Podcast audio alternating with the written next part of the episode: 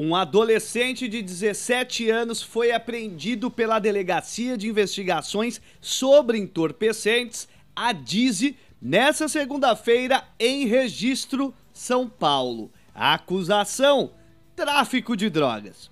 Os investigadores, através do serviço de inteligência, descobriram que o jovem morador de São Vicente estaria no bairro Arapongal, em registro e com uma considerável quantidade de drogas.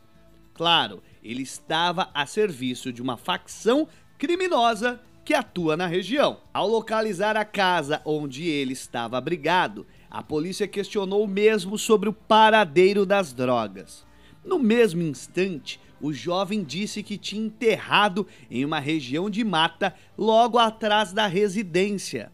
Acompanhado do menor, a polícia foi até essa região de mata e apreenderam 692 porções de maconha, ou seja, 1 kg 874 gramas de maconha, 607 pinos com cocaína, que significam 665 gramas e 443 pedras de crack, aproximadamente 77 gramas.